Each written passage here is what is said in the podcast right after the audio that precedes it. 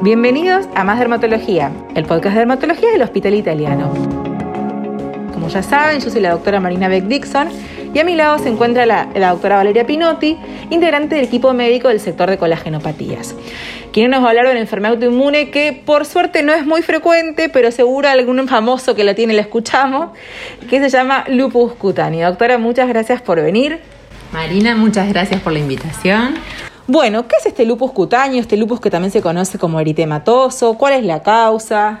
Bueno, el lupus es una enfermedad inflamatoria y autoinmune que puede tener varias formas de presentación, desde una forma leve, con compromiso de la piel y buen pronóstico, hasta una forma sistémica que puede comprometer muchos órganos internos, más allá de la piel, como el corazón, pulmón, riñones, articulaciones, y puede llegar a ser de un pronóstico más severo. ¿Y a qué nos referimos? Eh, digamos, ¿no? el lupus es una enfermedad autoinmune, ¿no? es típico que si lo leemos, lo escuchamos. ¿A qué nos referimos cuando hablamos de una enfermedad autoinmune?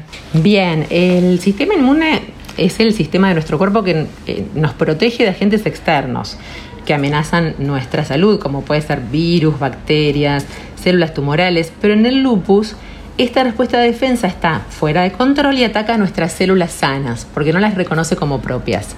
Y en esos casos entonces, cuando tenemos un ataque de nuestro propio cuerpo contra nosotros, es que nos referimos a algo de, autoinmunidad. Esto aplica para muchas enfermedades autoinmunes que seguro eh, escucharon hablar. ¿Y se conoce cuál es la causa? La, la causa de estas enfermedades es desconocida.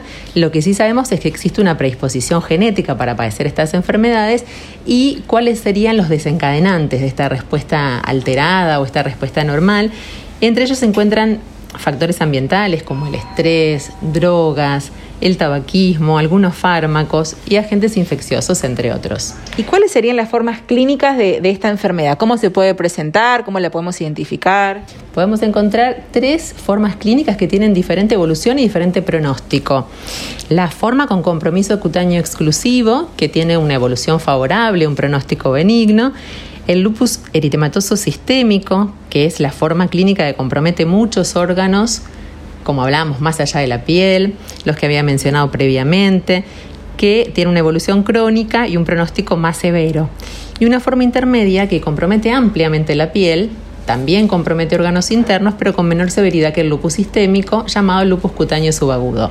¿Y cuál sería el, rol del dermatólogo eh, en estos casos, ¿no? en el caso de los pacientes que tienen lupus? Y el rol del dermatólogo es muy importante porque las lesiones en la piel son muy frecuentes, están presentes en entre el 60-80% de los pacientes con lupus sistémico y en muchos casos, alrededor del 20%, eh, son la primera manifestación de la enfermedad, entonces el dermatólogo puede colaborar con el diagnóstico. Claro, muchas veces es el mismo dermatólogo el que hace el diagnóstico inicial y después va derivando para estudiar un poco más al paciente.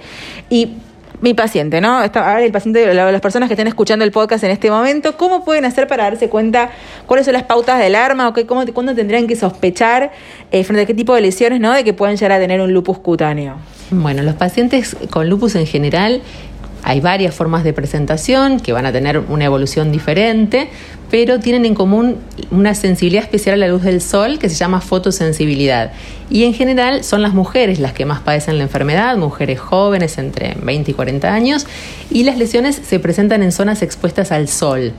La forma más frecuente del lupus cutáneo se llama lupus discoide crónico y la podemos reconocer porque los pacientes van a observar lesiones rojas como parches o lesiones sobrelevadas de color rojo con escamas que van a aparecer en zonas expuestas a la luz del sol como la nariz, las mejillas, cuero cabelludo.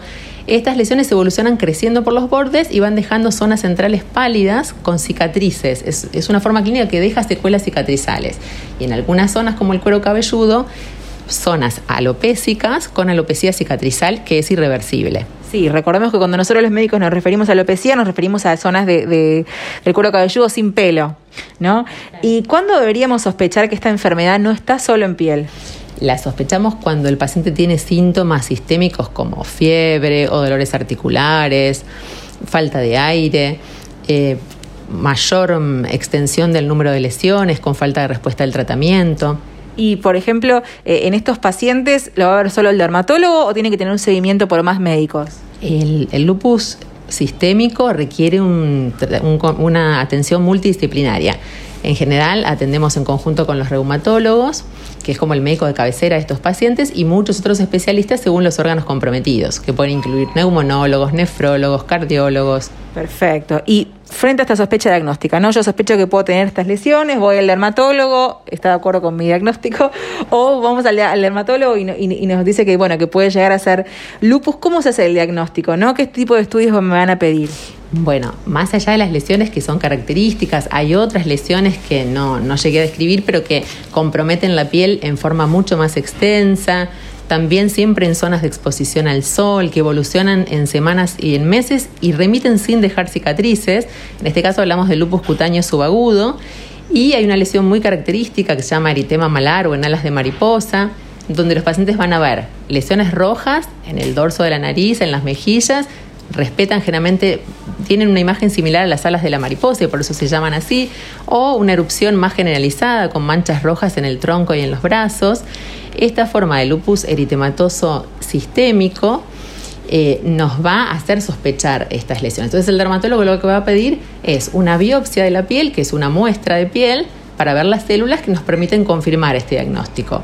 También estudios de laboratorio, de rutina general, y otro laboratorio que se llama reumatológico en busca de unos anticuerpos que están presentes en enfermedades autoinmunes, que se llaman anticuerpos antinucleares, y otros que son más específicos del lupus sistémico.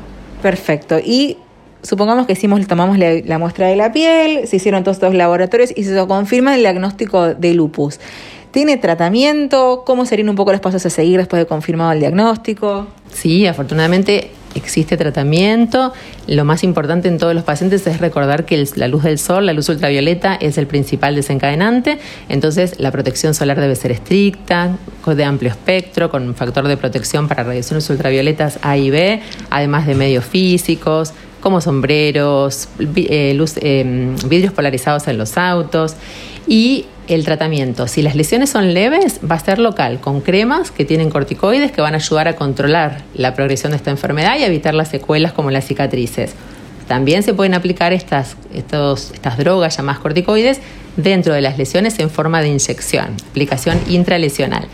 Ya en casos con lesiones más generalizadas o con posibilidades de cicatrices, con una evolución más severa, el tratamiento va a ser por vía oral, con drogas conocidas para los pacientes que se llaman corticoides, otras llamadas antipalúdicos y bueno, hay un montón de otras drogas que se llaman inmunosupresoras que van a ayudar a controlar esta respuesta de defensa normal que tienen los pacientes. La evolución es favorable en la mayoría de los casos y mm, siempre el tratamiento es multidisciplinario. Y en aquellos pacientes, por ejemplo, que le quedó como alguna secuela o una cicatriz, ¿qué sueles proponerles? Y en estos pacientes contamos con maquillajes correctivos que hacen un camuflaje de las lesiones con muy buena respuesta cosmética. Y en cuanto a alguna prevención o algún cuidado especial que tienen que tener los pacientes con lupus, ¿qué consejos le podríamos dar? Bueno, más allá de la protección solar que hablamos, tener en cuenta la nutrición adecuada, la actividad física que ayuda a, a mantenerlos con mayor energía, eh, les aconsejamos siempre psicoterapia, ya que los factores emocionales suelen ser un desencadenante de esta enfermedad.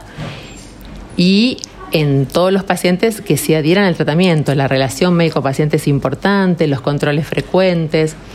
Eh, abandonar el tabaquismo es fundamental porque también suele ser uno de los principales desencadenantes de la enfermedad.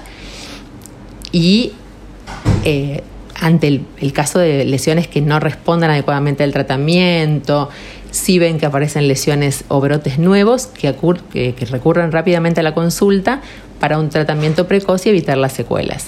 Bueno, eso fue todo por el día de hoy. La verdad que esta no es una enfermedad por suerte eh, muy común, pero me parece importante tenerla eh, en cuenta porque cuando se diagnostican estas enfermedades que son un poco más complejas, cuanto más, cuanto más precoz ese diagnóstico, muchos mejores resultados eh, vamos a tener y, mucho mejor es los beneficios para el paciente. Y le vamos a agradecer a, la doctora Pinotti por su participación y por compartir todos sus conocimientos con nosotros. Muchas gracias y saludos a todos. Bueno, nos reencontramos así en la próxima emisión de Más Dermatología, el podcast de dermatología del Hospital Italiano. Hasta luego.